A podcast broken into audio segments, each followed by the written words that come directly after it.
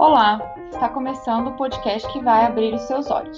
Eu sou a Aline Hack, a operadora do direito que adora problematizar. Estamos começando o quinto episódio da série Ativismo na Web, depois de falarmos sobre informação, denúncia, acolhimento e políticas públicas, precisamos agora falar sobre segurança. Se você chegou aqui agora, esse episódio faz parte da campanha dos 16 dias de ativismo pelo fim da violência contra mulheres e meninas, uma mobilização anual praticada simultaneamente por diversos atores da sociedade civil e do poder público engajados nesse enfrentamento. Desde a sua primeira edição em 1991, já conquistou a adesão de 160 países e mundialmente a campanha se inicia dia 25 de novembro, Dia Internacional da Não Violência contra a Mulher, e vai até o dia 10 de dezembro. Só que nós do Olhares resolvemos estender um pouco mais essa campanha. Aqui no Olhares Podcast, nós criamos a ação representada pela hashtag Ativismo na Web, que foi divulgada durante toda a campanha, convidando usuários e usuárias para participarem com o objetivo de sensibilizar, conscientizar e mobilizar a internet a respeito da violência sofrida por mulheres e meninas. E hoje nós temos a participação de duas mulheres muito especiais que trabalham com segurança, falam sobre segurança para mulheres dentro e fora da internet. Por favor, se apresentem. Olá, Aline. Olá, ouvintes. É, prazer estar aqui. Eu sou a Fechira, é, trabalho com, na, nessa área de segurança, comunicação digital, especialmente para grupos e coletivos feministas. Estamos aí para contribuir na, no episódio de hoje. E também comigo. Oi, eu sou Fernanda Monteiro. Uh, eu já trabalhei muito com tecnologia, hoje eu não trabalho mais. Quer dizer, trabalhamos né, com tecnologias, mas não as corporativas, enfim.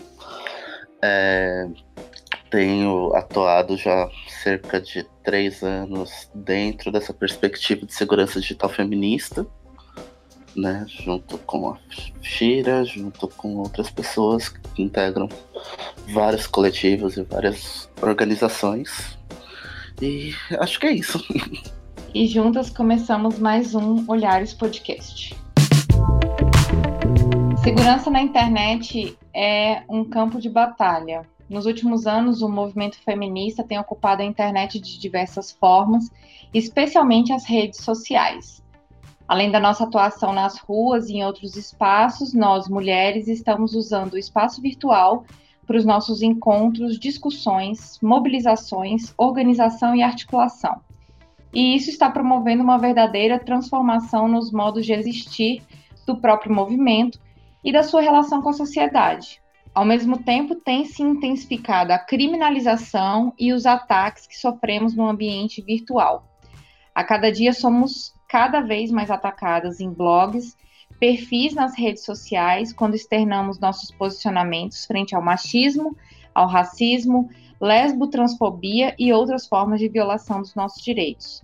Querem calar nossas vozes, derrubar nossos sites, blogs, nos humilhar e usar a nossa imagem como objetos. Eu abro esse episódio com um, um texto escrito aqui na, no guia, no, na guia de segurança é, realizada com a Maria Leb, a Universidade Livre Feminista, Blogueiras Negras, SOS Corpo e Ser Fêmea, que para mim casa muito bem com o assunto que nós viemos discutir hoje, que é a questão da segurança na internet. É importante a gente pontuar é, essas questões, porque falar de segurança da internet não é falar é, única e exclusivamente do mundo online, é falar do mundo offline também. As violências, elas ultrapassam aí o campo virtual. É, e eu gostaria de saber de vocês como é que são essas violências? Vamos falar um pouquinho dessa questão da violência online e offline dentro da internet. Quais são as violências mais comuns? Uh, a gente acaba enfrentando uma série de situações, né? Assim, tendo em vista que, como nosso trabalho acaba sendo muito voltado para a segurança digital e e feito junto a outras mulheres, outras organizações e mesmo pessoas que não fazem parte de nenhum coletivo organização. é, a gente acaba recebendo diversos casos de violência online. Né? a violência hoje ela é muito dual, né?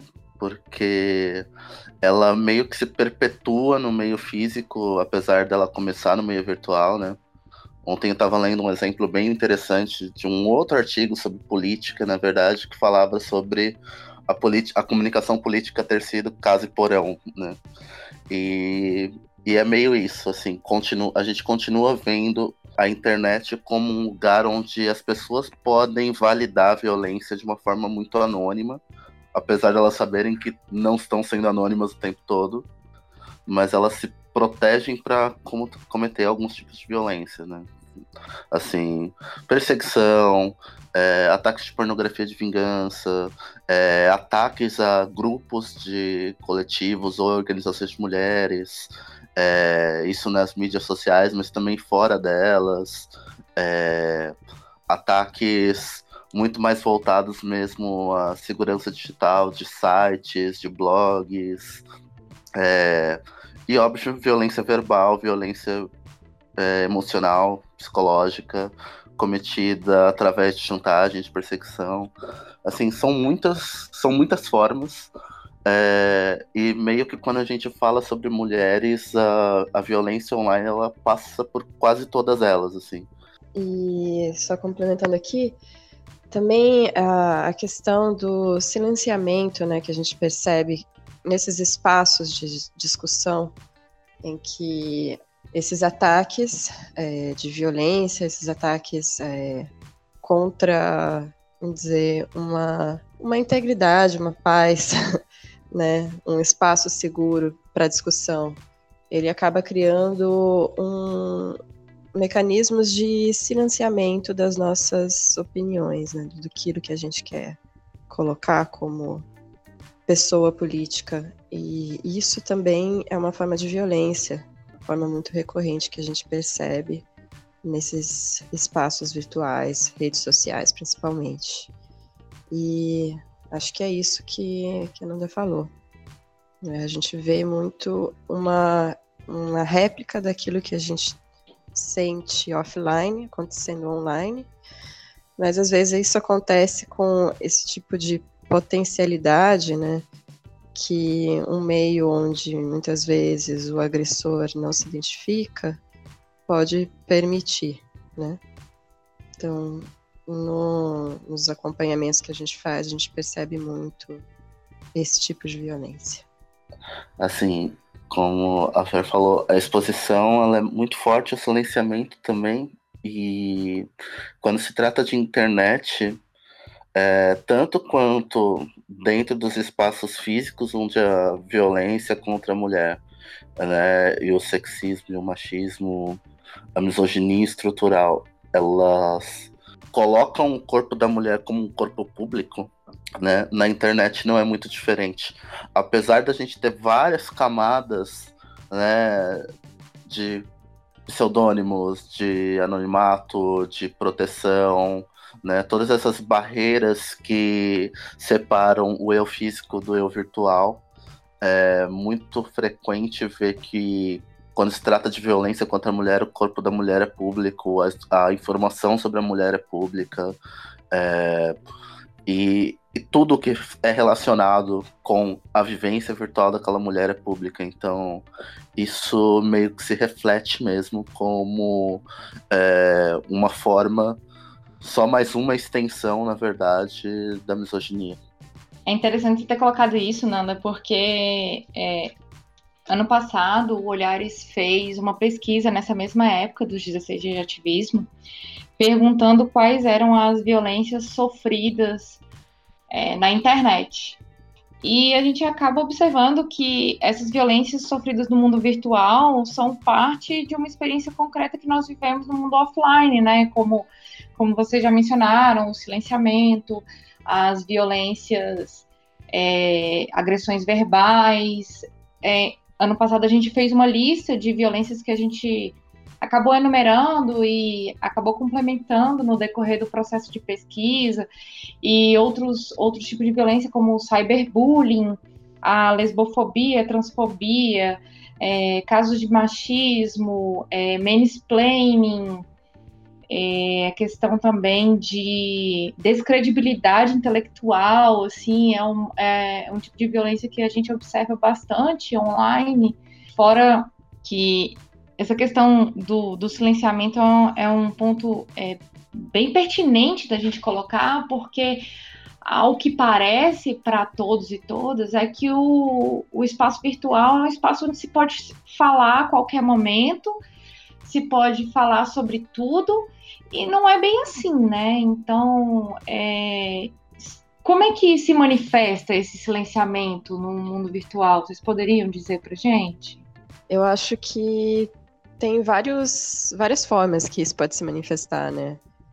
É, algumas são mais é, óbvias, tipo, vou, não sei, talvez uma pessoa que é uma comunicadora ou que está simplesmente usando uma rede social que se auto-silencia porque acha que, de repente, aquilo que ela vai estar tá postando pode causar é, algum tipo de vulnerabilidade para ela, né? E, ou pode ser também uma silenciamento feito através das vozes de outras pessoas que estão atacando essas mulheres, né? Então, a gente vê, por exemplo, casos de páginas de mulheres que se posicionam politicamente sendo atacadas massivamente por trolls e misóginos que é, se organizam e atacam essas pessoas de forma também de, através disso, é, tanto derrubar as hashtags, quanto né, trazer esse discurso, deslegitimar o discurso que está sendo colocado.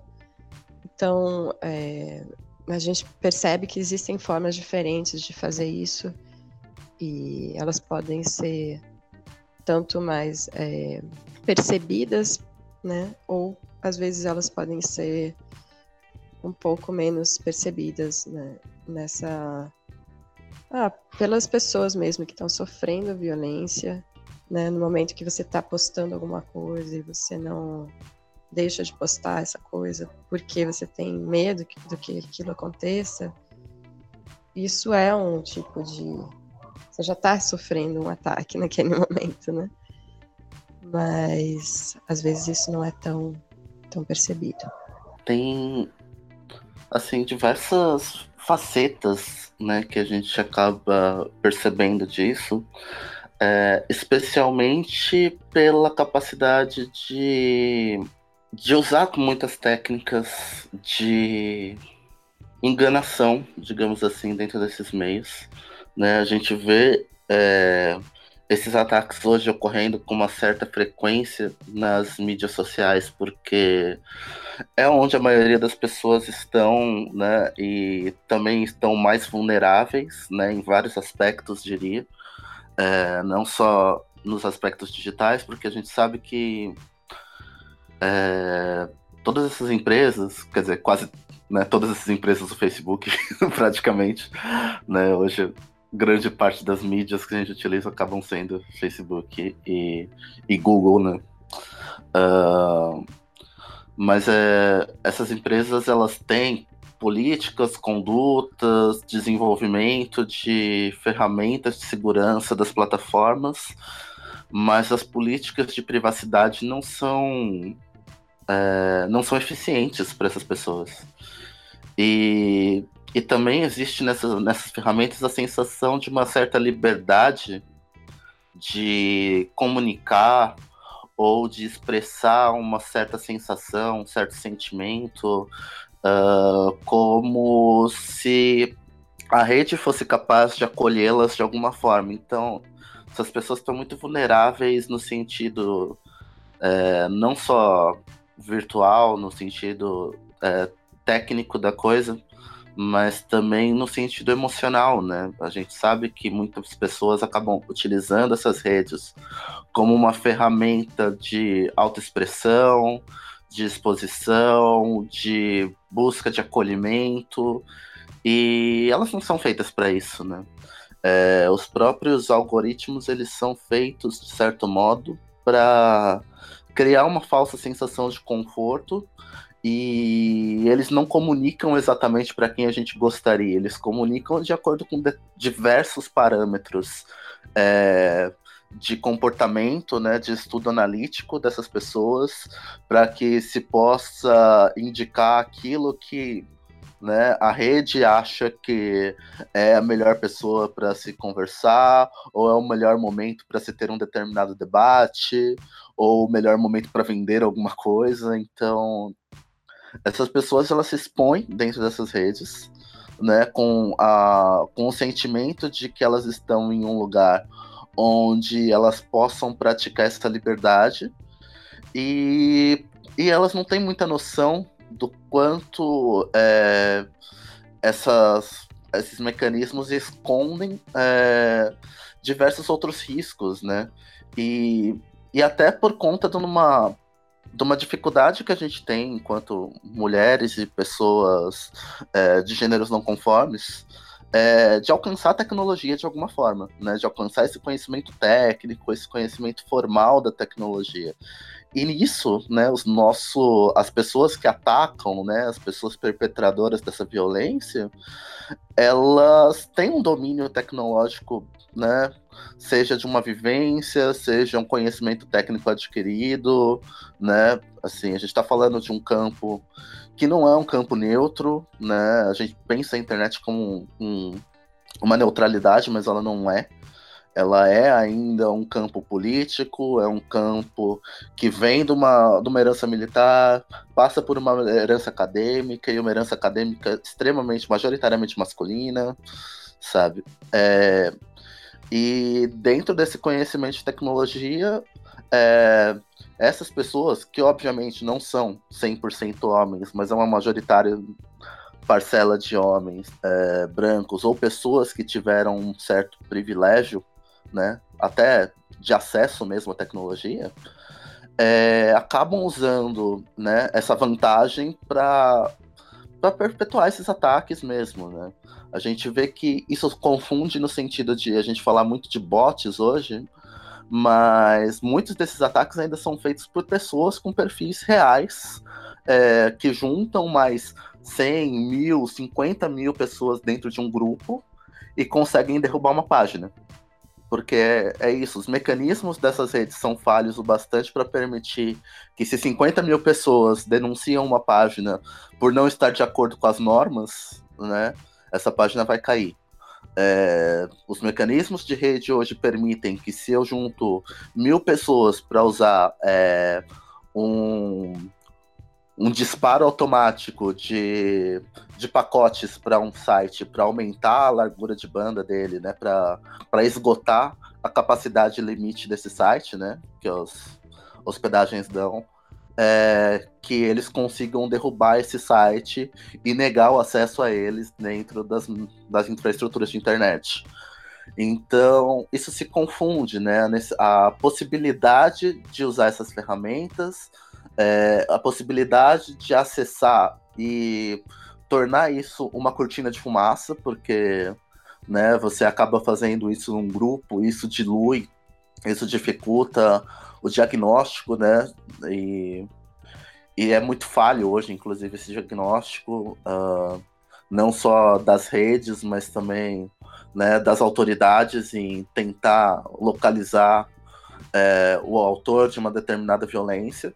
E isso torna é, curioso que muitas das táticas que na verdade seriam para defesa e cuidado, elas são usadas para perpetuar esse tipo de ataque, para fazer com que esses ataques existam. Então, muito também é parte de uma, um privilégio de acesso à tecnologia é, que deixa essas pessoas, né, essas mulheres como um todo em posições muito vulneráveis e muito uh, isoladas, digamos assim. Eu gostaria muito de saber como é que essa lógica matemática computacional poderia ajudar as mulheres num, num outro lado. Vamos dizer que a internet, uh, o ambiente online seja um campo de batalha virtual, né? Nós já, já trouxemos a informação de que os algoritmos são utilizados como código de comportamento que nem sempre a nossa bolha é tão bolha assim, é, são utilizados também para nos silenciar, para acabar com o nosso movimento, para atacar movimentos é, que, são, que são organizados, seja é, derrubando uma página, seja é, invadindo com, com vírus, com malwares, com alguns programas, é, algum, alguns instrumentos de informação para movimentos de minorias. E eu queria saber de vocês como é que nós, mulheres, podemos utilizar esses mesmos códigos. Como é que a gente poderia, por exemplo, é, tá quebrando um pouco dessa hegemonia branca, essa hegemonia machista e patriarcal dentro da internet. Vocês acham que é possível a gente utilizar das mesmas armas, vamos dizer assim, é, para beneficiar os nossos movimentos? Acho que depende muito do que a gente está tá colocando, né? Claro que é, nas tecnologias, daí a gente pode até falar um pouco mais sobre tecnologia feminista, sobre o que a gente está tentando é, definir como tal. É, as tecnologias em si, não, elas são é, conhecimentos que não necessariamente foram feitos para esses fins que muitas vezes são usados, né? É, do jeito que a gente é, se encontra hoje em dia, em, em que né, o lado comercial, o lado militarizado existe muito presente na, na internet, né? É, essas tecnologias tendem a ser usadas para esses fins, mas de fato é, não necessariamente elas foram inventadas para tal ou têm esse único uso, né? É, e é, a gente pode olhar esses algoritmos, né, de outras formas, com certeza. É, o fato é que quando a gente estiver usando ainda plataformas em que a gente não tem autonomia deles, a gente sempre vai estar dependente de é, um, uma, um interesse, digamos, que não é necessariamente aquele que a gente está colocando, né? Então, por exemplo, se a gente vai falar de uma rede social que tem um interesse de vender coisas e não tem interesse de fazer um, né, um, uma discussão política em outros níveis, é, é difícil que a gente vá conseguir usar dessas tecnologias é, de forma completamente é, neutra, né? A gente tem que sempre passar por esses filtros dos espaços onde a gente não tem autonomia. É, então, se a gente for pensar, ah, vamos fazer uma campanha no Facebook, é, existem várias formas, a gente sabe, as mobilizações online, de fato, elas acontecem, a gente acompanhou nos últimos anos várias mobilizações feministas que foram muito bem sucedidas, né?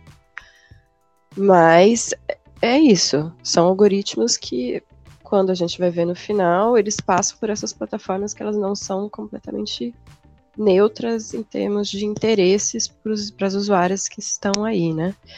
Então, é, a construção de novas plataformas, construção de novas redes, ela é muito interessante para a gente como movimento para pensar outras possibilidades que a gente tem num futuro que não seja tão distópico, né? Então, pensar que a gente possa construir redes autônomas, que a gente possa, é, de fato, usar das tecnologias para outros fins, são coisas que é, é, interessam a gente como feministas que estão trabalhando com tecnologia, mas eu acho que para pensando assim em mobilizações, em articulações é, feministas dentro da internet, é, são coisas muito interessantes a gente pensar é, em possibilidade de usar outros espaços fora dos espaços mais conhecidos também, né? Enfim, eu acho que desde você falou tanto de malware quanto de algoritmos, existem várias coisas que são usadas é, como mecanismos de vamos dizer, disputa de poder, né? Ou de ataque, que alguns a gente considera como é, mecanismos que podem ajudar a gente a atingir mais pessoas, a conversar com mais gente, a trazer a discussão para um lugar legal. Tem outros mecanismos que é, são ataques e aí a gente pode olhar como né, coisas que não necessariamente interessam para o nosso movimento. A gente pode sim estar preocupada em como a gente pode é, criar espaços mais seguros, né? criar ações mais seguras para não ficar na paranoia, não ficar paralisada. Mas, é, enfim, a gente também tem que escolher as nossas batalhas aí nisso. Fernanda, eu achei legal você colocar essa, é, essas escolhas, porque é, desde que eu comecei a pesquisar sobre ativismo digital, sobre é, esse ponto de vista mais social da internet, né? É algo que eu ouço constantemente, é, que as mulheres falam ou que ativistas falam, é que não existe segurança, é, não existe ativismo 100% online. O ativismo online ele tem que ser complementado com ativismo offline. E e nesse, nessa série que a gente está falando, a gente está falando de segurança de um modo geral hoje, é, não necessariamente para ativistas, é, mas para todas as mulheres, para as meninas, para as, os meninos também. É, que dicas vocês poderiam dar para as usuárias, especialmente, é, para que elas possam se prevenir na internet, porque nós sabemos que a questão da, da segurança de um modo mais é, ativista é trabalhado entre as ativistas, principalmente no mundo offline, né? Mas como é que nós, usuárias, é, simples usuárias comuns, que gostamos de falar sobre feminismo, que gostamos de defender as pautas de direitos de minorias, estamos ali sempre mostrando a nossa voz, nos mostrando dispostas a lutar pelo que nós acreditamos. Como é que a gente pode se prevenir de violências dentro da internet e fora dela também, por que não? É, eu, como jurista, eu posso trazer aqui a questão da Lei Maria da Penha, caso seja é, uma violência praticada por, é, no ambiente doméstico ou por ex-namorado, ex-marido, ex-companheiro. É, existe a Lei Maria da Penha para assegurar aí uma prevenção, tem o Marco Civil da Internet, tem o Código Penal. Nós sabemos que os crimes cometidos dentro do ambiente online, eles não deixam de ser crimes só porque estão no ambiente online, então eles são assegurados, é, é, têm os direitos assegurados da mesma forma que caso esses crimes fossem é, praticados é, no ambiente offline. É, claro que existe aí toda uma dificuldade ainda de, de promover a, a proteção das mulheres dentro desses ambientes, mas nós sabemos que nós podemos ter algumas atitudes que podem nos prevenir, que podem trazer mais segurança para nossa fala dentro desses ambientes. E eu gostaria que vocês falassem um pouquinho mais, porque, é, ao contrário do que nós, mulheres, ouvimos é, constantemente é quer se prevenir na internet, não esteja dentro dela. E isso eu acho um erro, porque nosso posicionamento é político, a nossa presença é política, a gente tem que estar tá lá é, falando, discutindo, é, manifestando o nosso interesse, nossa voz, porque caso contrário, no, os algoritmos também não vão ser alterados. Eu gostaria de saber de vocês como é que, se vocês podem dar algumas dicas para nós que estamos, é, estamos presentes e gostaríamos de nos manter presentes desse, dentro desse ambiente, se vocês podem é, trazer essas dicas para gente. É essencial a gente não perder os espaços de discussão. É, isso que você estava falando, da gente sair da internet, não é, não é isso que a gente quer, né? É, é, isso também faz parte da, das violências que a gente estava falando antes. É, a, a segurança, né, ela é, é, um, ela é um conceito que pode ser muito Ele não é um conceito que entra dentro de uma caixa, né? O que é segurança para mim não é a mesma coisa que é segura, é, segurança para você, né? Então, é, como que a gente poderia estar nesses ambientes de forma que a gente, a gente se sinta mais é, tranquila, né? Sem entrar em paranoia, sem é, cultivar esse medo? Eu acho que isso também é não é uma coisa que é uma fórmula única para todo mundo, né? Vai depender muito de quem você é, daquilo que você, como você é, sente as coisas que estão acontecendo e, e sim, tem passa por isso, por esse conceito de que, que é espaço seguro. Mas a gente sabe que nos, uh, se a gente for acompanhando os casos que a gente tem atendido, tem algumas coisas que a gente pode é, pensar em termos de é, como a gente ter essas identidades que a gente é, cria online, né, de forma que elas não deixem a gente em cenários muito vulneráveis, né. Tem uma atividade que a gente faz que é um pouco pensando no, no desenvolver da internet, como que a gente foi habitando esse espaço ao longo do tempo, né. E é interessante perceber como a gente costumava ter várias identidades online. A gente não se, se colocava tanto como uma identidade é, única, pessoal, e meu nome e sobrenome, mas a gente costumava ter mais nicknames, a gente costumava habitar a internet de outras formas, né? E hoje em dia parece que a única forma que você tem de habitar a internet é colocando todos os seus dados pessoais. Então, acho que isso é uma das formas que a gente pode pensar e ser um pouco mais crítica nesse sentido, né? Será que eu posso habitar esses espaços de outras formas, né? Como que eu posso trabalhar as minhas identidades online? Que tipo de informação que eu estou colocando? É, reduzir informação não é a mesma coisa que não falar, né? Eu posso falar, eu posso colocar minha opinião, mas ao mesmo tempo eu posso ter é, escolher para quem que eu estou mostrando essa informação e qual informação que eu quero deixar pública para todo mundo qual informação eu não quero. Então, tem informação que é, pode ser que eu não queira colocar minhas conexões familiares, o endereço onde eu moro. Tem informação que pode ser que eu queira colocar para todo mundo, como o meu posicionamento político para certa coisa. Então, é, a gente pode trabalhar num sentido de redução de informação, essa é uma das estratégias. É, outra estratégia seria fortificar, né?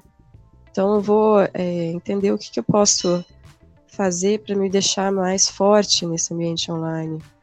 E uma das coisas que a gente sempre fala é sobre senhas. é o primeiro caminho que as pessoas tentam entrar nas nossas contas, tentam invadir. Então, fortificar quer dizer isso também, né? O que, que eu posso fazer para é, deixar esses meus muros mais altos, né? Então, se eu tenho que trabalhar com senha, se eu vou trabalhar com criptografia, se eu vou trabalhar com ferramentas que sejam open source, né, de código aberto, eu posso pensar em fortificação. Outra coisa seria obfuscar, né? Obfuscar a informação não quer dizer você simplesmente esconder, mas às vezes você colocar, usar uma estratégia quase que inversa, né? Ter é, em vez de eu ter um, uma única é, identidade com é, somente a minha informação pessoal, eu posso ter várias, eu posso criar um ambiente onde que seja um pouco mais difícil encontrar informação sobre mim, ou ao mesmo tempo usar ferramentas de anonimato quando isso for necessário e, e entender que minha privacidade é o meu direito. Então, o anonimato ele não serve só é, para você se esconder? Ele serve também para você escolher o que, que você quer mostrar o que você não quer mostrar. Enfim, essas são algumas das estratégias que a gente pode usar em, em torno dessas. É, de tornar um ambiente mais seguro, uma presença na internet um pouco mais segura. Bom, a Fer falou quase tudo. é, é muito difícil é, a gente conseguir é, fazer realmente assim uma receita de bolo para tudo que a gente tem à disposição dentro dessas ferramentas é, e todas as ferramentas que a gente possui, inclusive para trabalhar as nossas autodefesas, nossos autocuidados, assim, é, dentro desses ambientes, né? É, a gente reconhece a importância de que esses espaços sejam ocupados, porque né, as nossas existências dentro desses contextos também são políticas, né? Uh, e, consequentemente, também a gente tem é, situações, né? Eu, no começo eu falei que nossos corpos eles acabam sendo considerados públicos na internet, mas existem efetivamente corpos que são mais públicos e mais expostos que outros. E, e não é uma escolha, né? Em um, em um momento onde a internet é, busca uma política de identidade real como forma de credibilizar a informação, porque ela não sabe lidar de outra forma, na verdade. Tipo, até então não era sobre é, ah, o, o fato de ser anônimo aumenta crimes virtuais. Não era sobre isso, era, era o fato de ser anônimo não nos permite reconhecer é, quem é uma pessoa pública, quem tem crédito né, para gastar, quem tem é, informações valiosas, é, como que a gente pode melhorar os nossos serviços, né, que é a frase que eles sempre usam. uh, E, e essa exposição ela acaba sendo não só uma questão de conveniência mesmo dentro de um negócio, dentro de uma estrutura de poder, mas também uma forma de separar essas pessoas, né? Mais uma vez de segregar, mais uma vez de é, criar classe, criar uma relação de classe, de raça, de gênero, é, de identidade. E o que eu vejo muito, né, quando a gente fala é, dessas situações, especialmente entre pessoas que, dentro do nosso contexto já de classe, raça e identidade, é, foram menos, mais expostas, mais vulneráveis, é, menos vocais sobre seus direitos, essas pessoas acabam tendo uma necessidade muito grande de se expor também, né? De colocar suas vozes através da internet num primeiro plano, né? Mulheres negras, é, pessoas trans e travestis, é, pessoas é, de outras etnias que até então não tinham uma participação vocal, né? É, pessoas migrantes, imigrantes, é, enfim, é, indígenas. É, o, que, o que acontece no caso de várias dessas pessoas dentro desses movimentos é que elas precisam vocalizar, elas precisam estar presentes. E óbvio, isso expõe da mesma forma que já é previsto pela sociedade, expor esses corpos. Esses corpos eles continuam ainda mais públicos, né? É, mas ao mesmo tempo, a gente tem que saber e reconhecer, né, como a Fer falou, a necessidade de usar essas ferramentas de uma forma que a gente consiga separar o que a gente precisa que esteja público e aquilo que a gente precisa também preservar. Né? Uh, a internet não é um, não precisa ser um grande caça-níquel onde a gente aposta a nossa vida é, e os nossos dados e a nossa identidade para obter uma determinada capacidade de falar. Né? A gente fala do livre conceito de expressão dentro das redes, mas no fim a gente sabe que ele não funciona tão bem assim. É, mas a gente tem que ter essa capacidade de estar nesses lugares, estar nesses espaços, separando, né, tendo um perfil público e um, né, que possa ser visível, já que as pessoas querem realmente que a gente tenha alguma credibilidade e um perfil que seja nosso, da nossa família, dos nossos amigos, é, das pessoas companheiras nas lutas, enfim, que, que consiga preservar também aquilo que a gente quer uh, mostrar apenas entre os nossos, né? E com relação a ferramentas, né? A gente pode já começar a falar um pouquinho da guia, né? Da guia de táticas e, e defesas para a segurança digital feminista, que é um, um compilado, assim, né? Uma... É uma cartilha, né? Exato. É uma cartilha onde a gente consegue pelo menos trazer um pouquinho, né, essas ferramentas também, né, de uma forma que seja fácil de é, consultar, fácil de ler, porque cada caso é um caso e cada pessoa na internet também tem uma vida diferente, né? Cada pessoa também tem o direito de usar ferramentas da maneira que elas se sentem confortáveis e ou não usar ferramentas também. Então, cada caso de, de, segurança, cada caso de privacidade vai ser diferente porque nós somos diferentes mesmo, né? Mesmo entre as nossas. Aproveitando essa deixa aqui, Nanda, que você falou da guia, é, tem uma parte da guia que eu achei bem legal, que fala sobre a proteção dos ataques nas redes, né? Porque a gente está aqui a todo tempo falando da proteção no sentido de como nós é, podemos nos proteger antes é, de tudo acontecer, porque é algo que também depois que eu me tornei uma ativista digital é algo que eu sempre estou ouvindo. Ai, é, você está se expondo. É, você sabe que a internet não tem limites, você está expondo a segurança das pessoas que você ama e, e tudo mais, e não é bem isso. Vocês trazerem essa informação de que é possível a gente é, ter é, atitudes dentro das redes que não comprometam a nossa segurança offline é muito importante.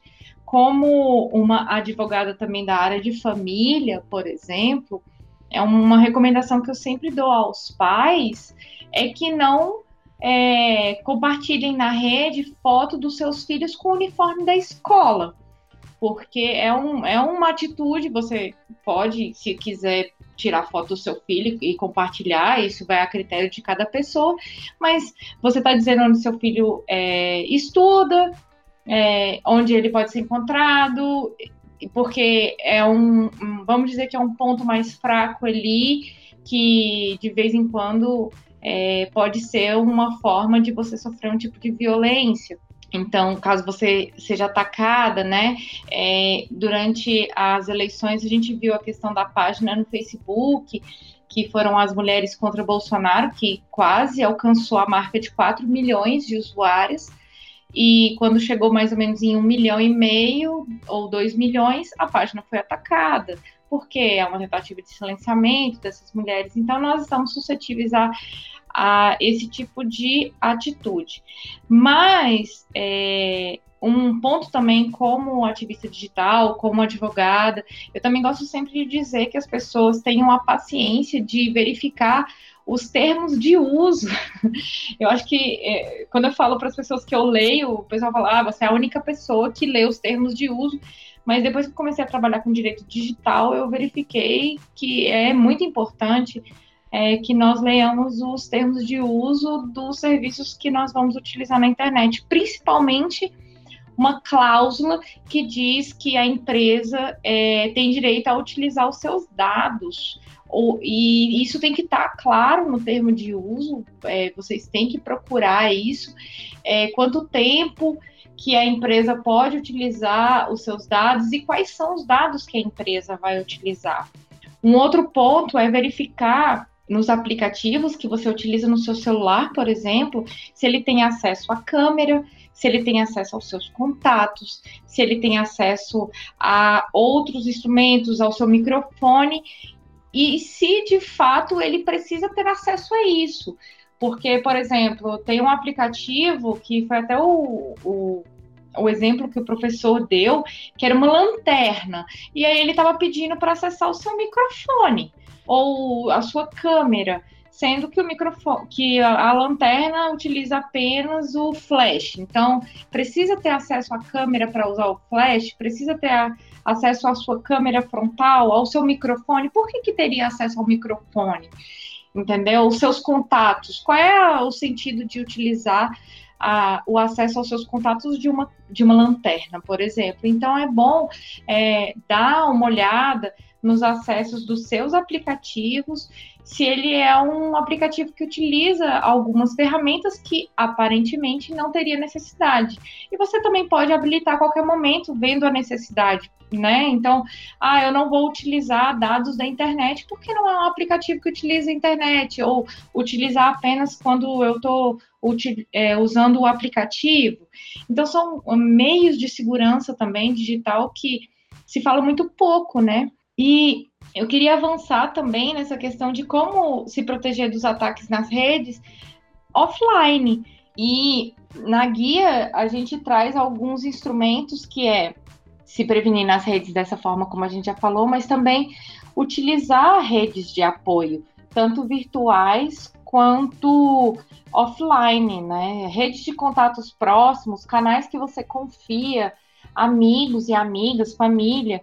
E outra também, está sempre próximo de outros ativistas e outras ativistas, pessoas que compartilham da sua ideia, que possam te apoiar dentro e fora da internet, com, com acolhimento, com é, suporte intelectual, suporte é, advocatício, suporte de segurança na internet.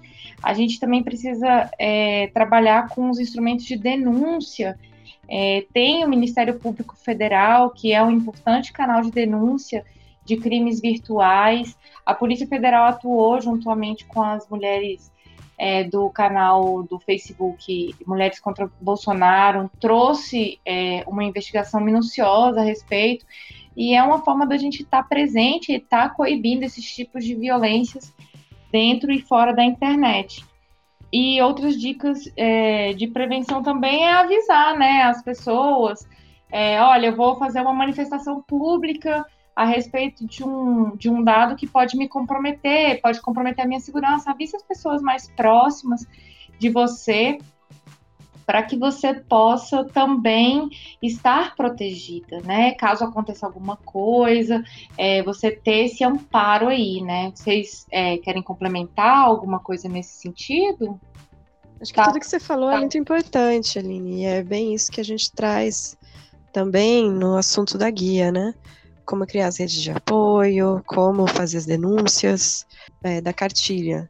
E é, é, isso, a gente tem que sempre lembrar que a nossa presença online, né, principalmente quando ela traz os nossos dados pessoais, ela não está restrita ao online, ela tem uma extensão do offline, né? Então, essa extensão pode ser tanto as informações que a gente está colocando e como aquilo pode nos atingir, você falou sobre é, postar foto de filho com uniforme. É, isso tem muito a ver com aquilo que a gente estava falando, né? O que, que eu quero deixar público, o que, que eu não quero.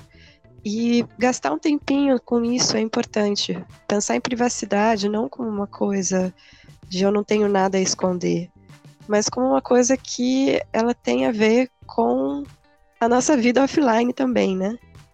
Então, nunca deixar de, de entender esses espaços como espaços completamente desconectados da gente. Porque pode ser tanto por esse lado de é, aquilo de informação pessoal, como as pessoas podem me achar, é, e o que, que eu quero mostrar para essas pessoas que querem me achar, né? E também como aquilo que afeta a gente e é, dessa outra forma, que afeta a gente na, na, forma offline, que não tem a ver só com informação pessoal, mas tem a ver com, é, com aquilo que, que é, afeta a nossa ansiedade, com aquilo que afeta os nossos medos. E a gente percebe muito que as tecnologias, do jeito que são usadas, né, os celulares, redes sociais, elas têm um grande impacto nisso. A gente pôde acompanhar as eleições agora e tudo como aconteceu dentro das fake news, dentro dos compartilhamentos em grupo, dentro dos rompimentos diversos entre famílias, entre amigos e do discurso de ódio que foi criado. Né? Então, tudo isso também tem a ver com a nossa vida offline. E não é só dado, não é só informação pessoal, mas é informação e comunicação entre a gente como pessoas, seres humanos, né? Então, acho que é sempre importante a gente pensar em segurança de uma forma mais ampla mesmo, não só no digital, daquilo que a gente coloca, mas daquilo que toca o nosso físico, daquilo que toca o nosso psicológico. Tudo isso está conectado. E quando a gente está é, se movimentando na internet, a gente está movimentando todas essas, essas outras esferas da segurança, não somente a digital, né? O que também não é só uma vulnerabilidade também pode ser uma coisa positiva. Acho que a Fê falou tudo sobre isso. lindíssimo. é, mas a questão que a gente sempre fala, né, de ah, o ativismo online, o ativismo offline, na verdade eu acho que hoje né, na perspectiva que a gente vive, o ativismo não existe mais ativismo online e offline, né? Tudo se complementa, tudo se torna uma coisa só, especialmente quando a gente tem dispositivos nas nossas mãos todos os dias que tem esse risco que você falou, de estarem escutando, de estarem é, é, nos rastreando, nos estarem é, tomando conta das nossas vidas, muitas vezes, inclusive.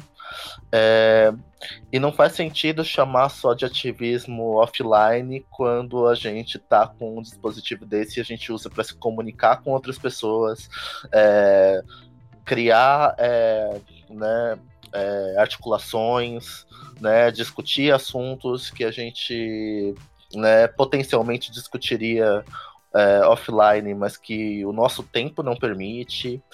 Então, hoje a, né, a necessidade de a gente saber como lidar com celulares, com mídias sociais, é, para que a gente consiga também proteger, né, ou pelo menos preservar um pouco mais a nossa vida, né, pessoal e mesmo a nossa vida pública, né, é, são coisas extremamente importantes para a gente determinar o nosso ativismo e ter mais cuidado mesmo, ter mais tranquilidade de fazer isso, sem entrar nessa situação que aconteceu, como a Fer falou, de entrarmos num ciclo de paranoias, de entrarmos num ciclo até de autoviolência mesmo.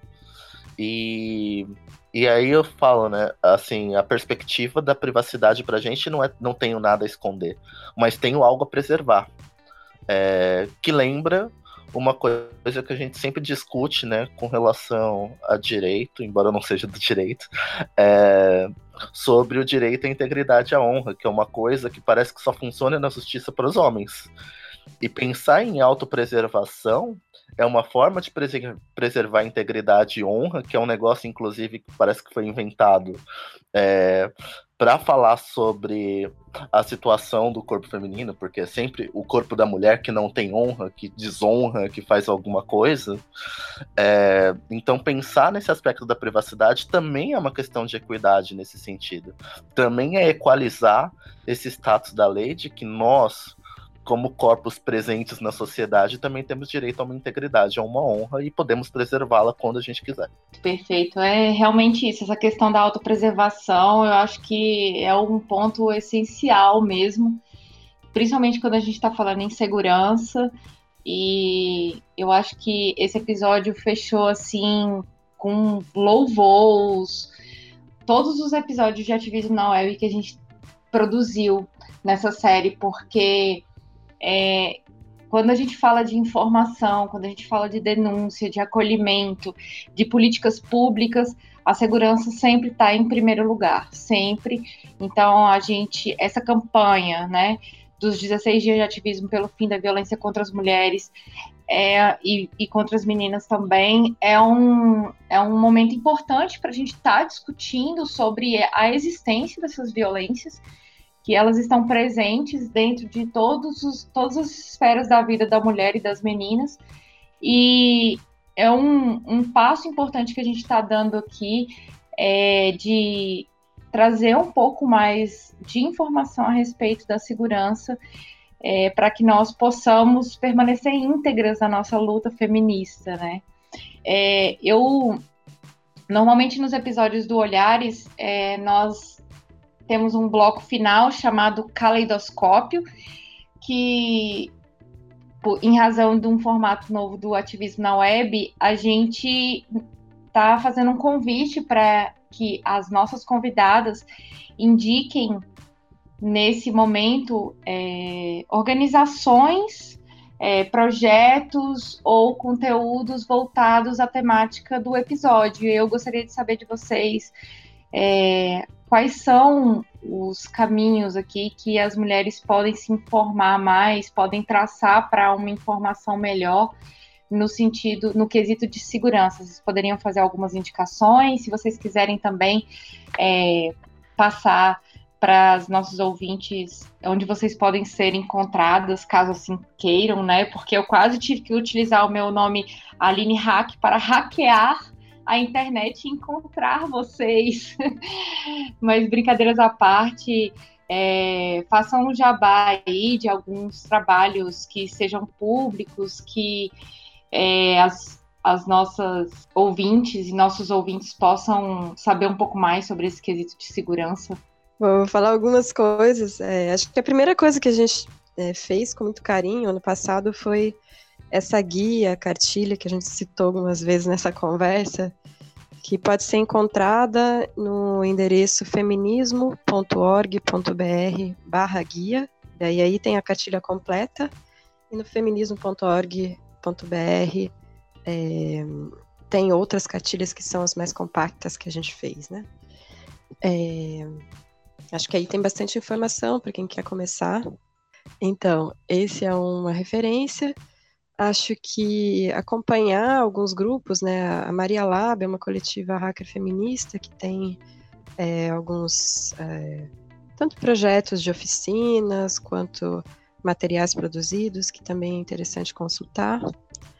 É, vedetas.org, Vedetas é um projeto de tecnologia autônoma feminista e fala-se muito sobre infraestrutura, mas também sobre segurança digital. Então, acho que tem materiais interessantes nesse site. E a gente tem alguns outros que já existem há algum tempo. Por exemplo, Tem Boi na Linha, é um projeto interessante também que fala sobre vigilância na internet. Um projeto também que, que tem várias ferramentas e tutoriais de como instalar é o Security in a Box, que tem esse nome em inglês. Espero que você possa postar aí depois o link, mas é um, a tradução seria segurança em uma caixa, né? Então, é um site bem voltado a ferramentas. É, Coding Rights é uma organização parceira também que tem uma presença feminista e que sempre traz projetos interessantes, como é, o Menstru Apps, que eles, elas avaliam a, a segurança dos aplicativos de menstruação. É, tem também um guia sobre como fazer nudes de forma mais segura, que é muito interessante também. E, enfim, acho que a gente tem alguns materiais na internet que a gente pode consultar e essas organizações a gente é, aconselha, né, de dar uma acompanhada, ver como o que está postando e sim, se pode encontrar várias referências por aí. Tem outras referências a nível internacional também. Né? O Tactical Tech é um coletivo que produz alguns materiais, elas têm uma parte específica sobre gênero. É, a informação está em inglês e, e espanhol. É, tem uma informação, parte da informação que está em português, que é o myshadow.org, é, que é a minha sombra, né? Seria a tradução. E aí tem várias coisas que falam sobre privacidade, permissões de aplicativo, também é interessante saber, né? É... Não sei, Fê, mais alguma outra coisa? Com certeza tem muita coisa, eu posso estar esquecendo. tem muita coisa, né? Uh, vale falar sobre né, Coding Rights que você falou, tá no Twitter e tem um projeto bem interessante que é o Safer Manas, né? Que são GIFs e informações de mídia bacanas sobre segurança digital, assim, é bem fácil de assimilar e de distribuir para as pessoas também. Uh, canal também que a gente falou, né? Tem a Kefir, que é uma infraestrutura feminista é, no México e dentro da página da Kefir, é kefir.red, R-E-D, uh, tem uma seção é, barra fermentos, onde tem vários materiais falando sobre segurança, sobre política, né, sobre o contexto, sobre perspectivas de infraestruturas feministas. É bem interessante. Elas também provêm serviços de infraestrutura. A Fer acho que já falou quase tudo, só complementei, só. É, eu achei legal, Nanda, você falar do kefir, que aí você falou, é kefir, eu sei que é kefir igual o kefir mesmo? Aí você colocou barra fermentos, eu, meu Deus, é, essa questão dos nomes não óbvios. É, eu, eu vou indicar só um aqui. Eu, no, nos outros episódios eu não indiquei, mas eu gostaria de indicar um que eu conheci em um episódio que eu participei recentemente do Pistolando, e que elas, inclusive, é, é, eles participaram da campanha Ativismo na Web. E quando nós fizemos as indicações, o Tiago fez uma indicação muito interessante de do XKCD Password Generator Tabajara, que é muito bom. que é um gerador de senhas não óbvias. E ele utiliza até é, palavras, frases é, com números, letras maiúsculas e minúsculas, de forma que você se lembre e que são coisas não óbvias. E aí, no episódio, ele falou sobre um, uma senha de um coletivo que ele fez parte, que o nome da senha era Marlon Brando Bêbado, não sei o que, quantos números, entendeu? Então, tipo, é uma coisa assim que que é uma senha é, totalmente não óbvia, que também é uma oportunidade da gente estar é, tá se lembrando das senhas e trazendo também um pouco é, da, da questão da segurança de senhas longas, letras e números e, e sinais também, quando possível, para a gente também estar tá aí nessa, nessa fortificação, né? Eu achei sensacional essa, essa questão aí. E indo para a finalização aqui, nós queremos agradecer demais, nós do Olhares gostaríamos de agradecer a fala de vocês.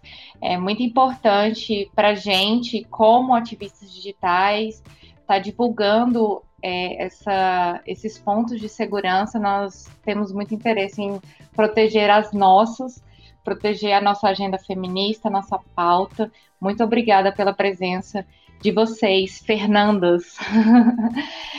Acho que só agradecer também, Aline. Muito importante a gente poder estar tá tendo mais espaços para falar sobre né, esse assunto de segurança.